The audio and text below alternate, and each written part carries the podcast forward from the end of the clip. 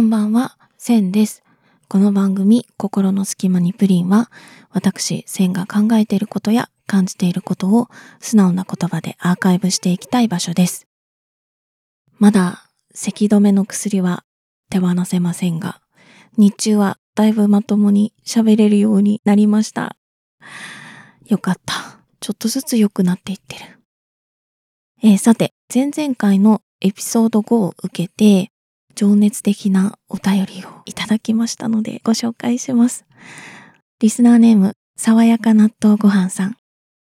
エピソード1からエピソード5まで一気に聞きました。エピソード5を聞き終わり、センさんの状況ソングプレイリストを聞きながら興奮冷めやらぬ状態で感想を打っています。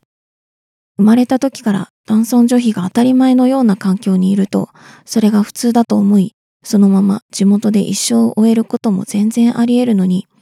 10代の頃からその環境に疑問を感じて強い意志を持って、たった一人で状況を決意したセンさんは、すごく勇気のある方だなと思いました。地方から上京するときって、大体進学、就職、結婚、引っ越しなどのライフイベントが主だと思うので、そういうライフイベントなしで上京するのってすごく怖いだろうなと思いました。自分の力で東京砂漠に根を張ったセンさん。そして素敵なパートナーさんとも出会えて幸せになれて本当に良かったです。私は地元から一度も出たことがない女ですが、今になって地元から出たい欲というか違う土地に住みたい欲がふつふつと出ています。地方より圧倒的に都会の方がイベントがあって、羨ましいんだもの。わかる。めっちゃわかりますよ。状況ライフイベントを全逃ししちゃったので、退職後は自分が住みたいところにも生活拠点を作り、退職金と年金を使って優雅に二拠点生活をするのが私の今のひそやかな夢です。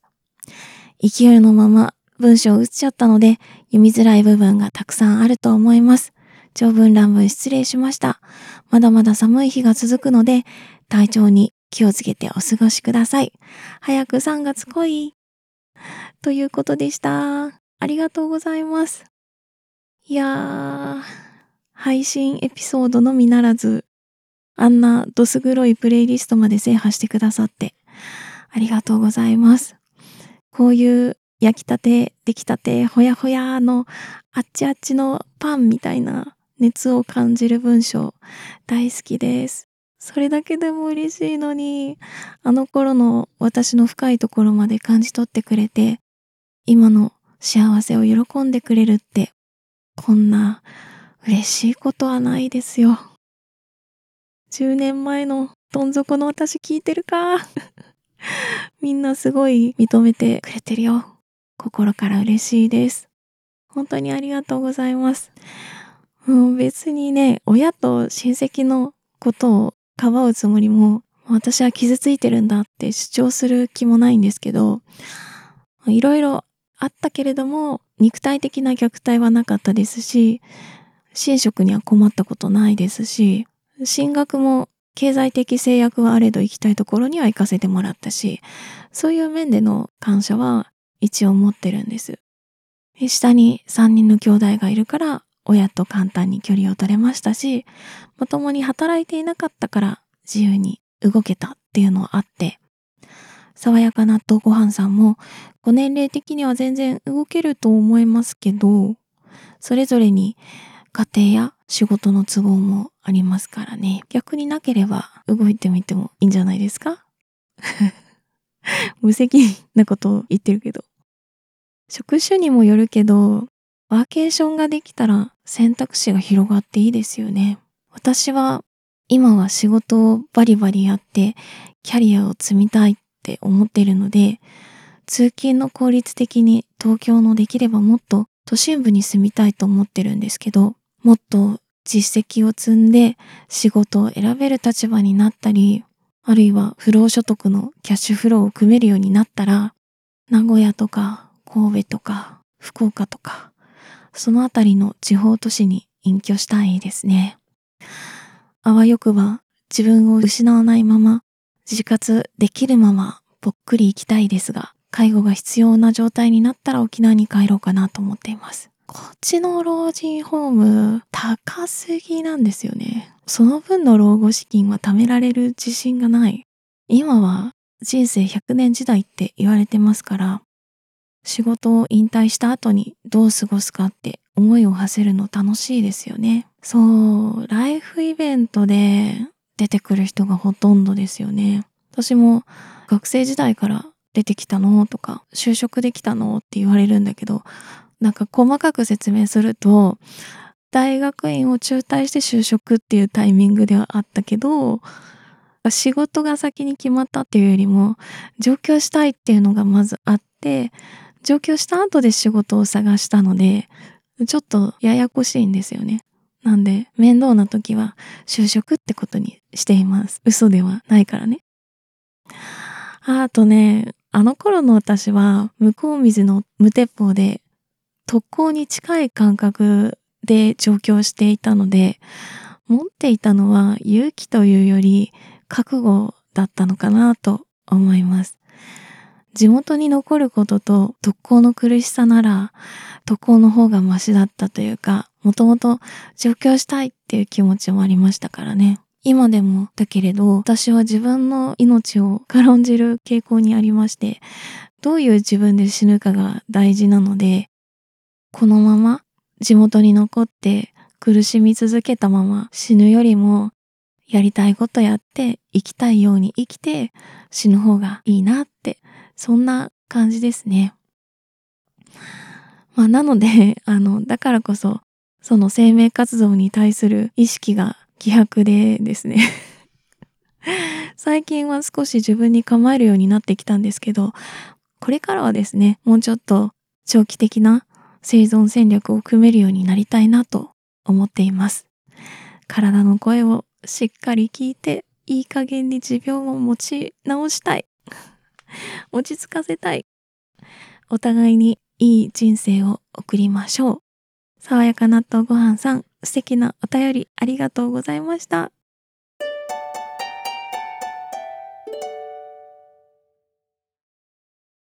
なんと今回はもう一通楽しいお便りをいただいております。普段はお便り読み上げるとき、性別と年齢は参考までに聞いてるだけなので読まないんですけど、そこも含めて最高なので読みます。リスナーネーム、小麦肌明美さん、性別、ギャル、年齢、生涯ギャル万事。メッセージも頑張って読むよ。せんちゃん、やっほー。せんちゃんがゆとたわ大戦にお便り送ったって聞いて、嬉しくなってお便りしちゃったよ。私も何度かゆとたわ大戦に登場したことあるんだ。これはもう私たち戦友じゃね？今後も気まぷり配信楽しみにしているよ。せんちゃんの声可愛くってめっちゃ癒される。とのことでした。うまく読めたかな？あけみ、マジありがとね。私はギャルになれなかった。一生ギャルに憧れている人なんですけど、ゆとた大戦での小麦肌あけみちゃんのことはよく覚えています。え、ほんと嬉しいんだけど、どこで見つけてくれたんだろう？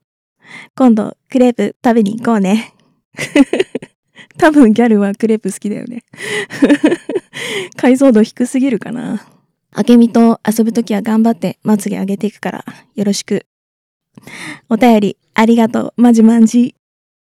このお便り読んだとき、すごい仕事トラブってて、あー、マジ疲れたってなってたんだけど、めっちゃ元気出たよね。ありがとう。ポッドキャストやっててよかったわ。ギャルといえばさ、ゴリラ乙女の散らかしラジオっていうポッドキャスト番組が私は大好きで、あの、ギャル二人がやってるんですけど、なんか説明雑すぎるかな。前にね、夢にゴリチラの MC の一人のイクミさんが出てきたことがあって、夢の中のイクミさんがすげえギャルで、えー、あんた1000っていうの受ける？って言われて だからもう友達だと勝手に思ってます オタクの盲言です。ギャルの解像度が平成初期で止まってるのは許してください。ゴリチラは更新ペースゆっくりなんだけど、楽しいし、かといえば泣かせられるところもあるし、とっても楽しい番組なので、ぜひ聞いてみてください。ゲラゲラ笑ってたらすぐ一周できます。私は二周しました。そろそろ三周目に行きたい。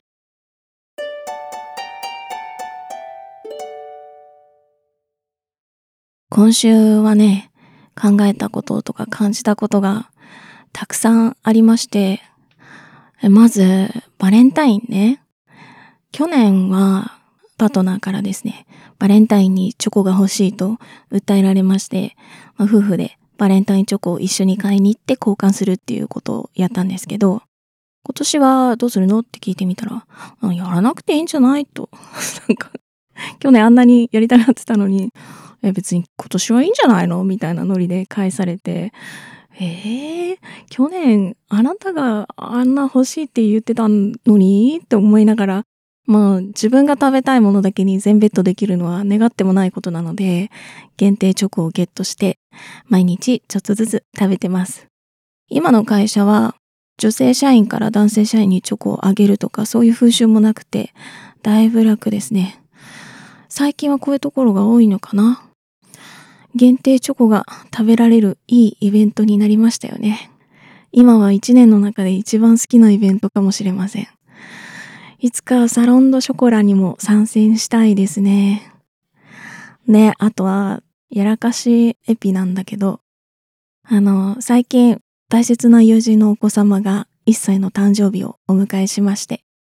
私とパートナーとも仲良くさせてもらってる共通の友人なんですけど、二人で張り切ってですね、プレゼントするぞと探して、一目惚れした名前の刺繍を入れられるベビーリュックを注文したんですね。そして、お子様のお誕生日当日に友人に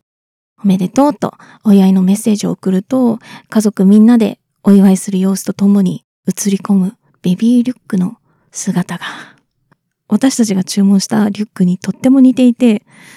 で、お話を伺うに、最近その友人が、そのお子様にね、プレゼントしたもののようでして、わあ、かぶっちゃったなぁと落ち込んで 慌ててキャンセルして、いや、これキャンセル間に合うのかなとか、あ、これじゃなかったら何何をあげたらいいんだろうと、おろおろおろおろしていたら、え実はもう一つと悩んでこれにしたんだけどっていうお話が始まって、え、ちなみにそれはどういうものだったの？と聞いてみると、私たちがまさに一目惚れして注文したベビーリュックそのもので、どんかぶりしていたことに凹みつつ、というか気が合いすぎじゃね？えと笑いつつ、これもしかしてそのままお送りしても喜んでもらえるのでは？と思って、プレゼント用意したってお伝えはしてたんだけど、実はそれがベビーリュックかぶりしていて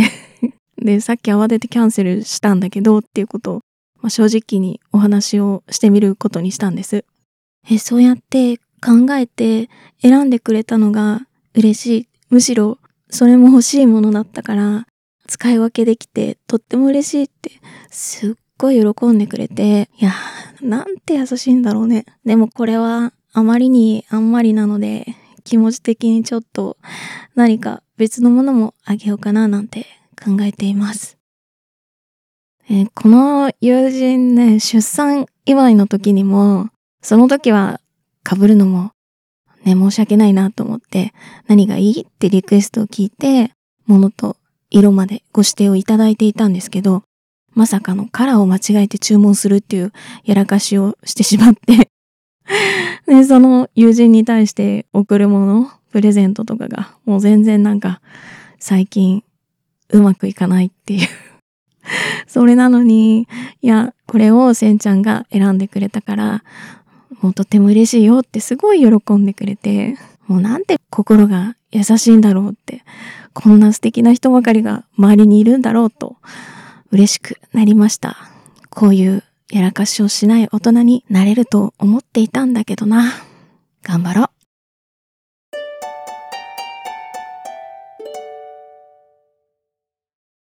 あと、もう一個だけ話したい。前々からとても楽しみにしていたアリアスター監督の新作、ボーは恐れているを確定申告をサクッと終わらせまして、公開2日目に夫と2人で見に行ってきました。ネタバレはもはやあんまり意味をなさない作品だと思うし、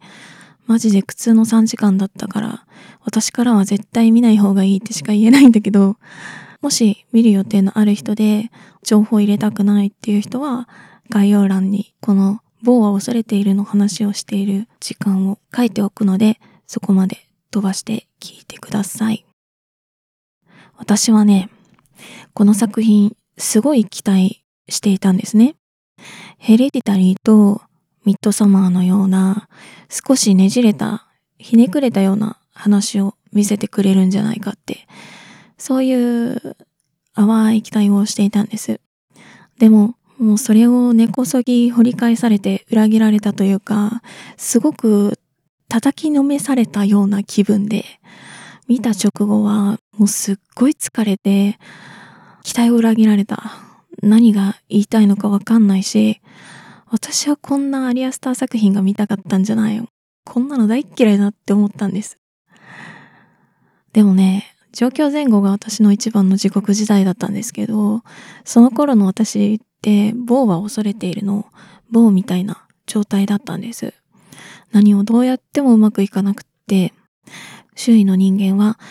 粘着質に不快に必要に絡みつくような、そんな人ばかりで、その描写のエグさはすごい、うまいなって思って。で、ああいう地獄を何も知らない人が客観的に見て、こいつは何が辛いんだ？甘えてんじゃないのかっていう、そうやって棒が怯えて逃げ戻ってる姿が滑稽に見えて、パロディと称する人がいるのもわかる。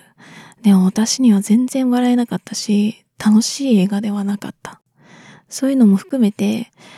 ああいう地獄が棒の中でずっと続いてんのはしんどいなって思った。それでいてね、ストーリーが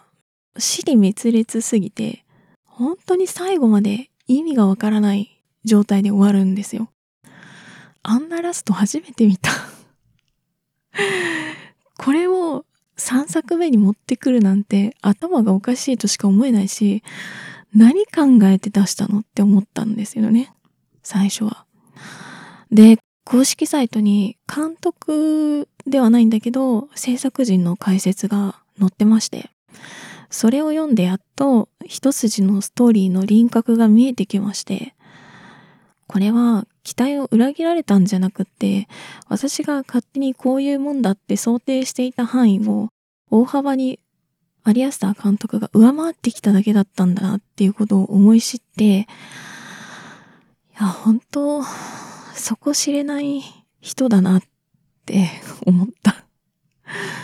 すげえ疲れた。すごい作品だった。でも良かったなんて絶対に言えないし、ヘレディタリーとミッドサマーはホラーが好きな人にはめちゃくちゃおすすめなんですけど、これはね、きつい。少なくとも映画館では二度と見たくないですね。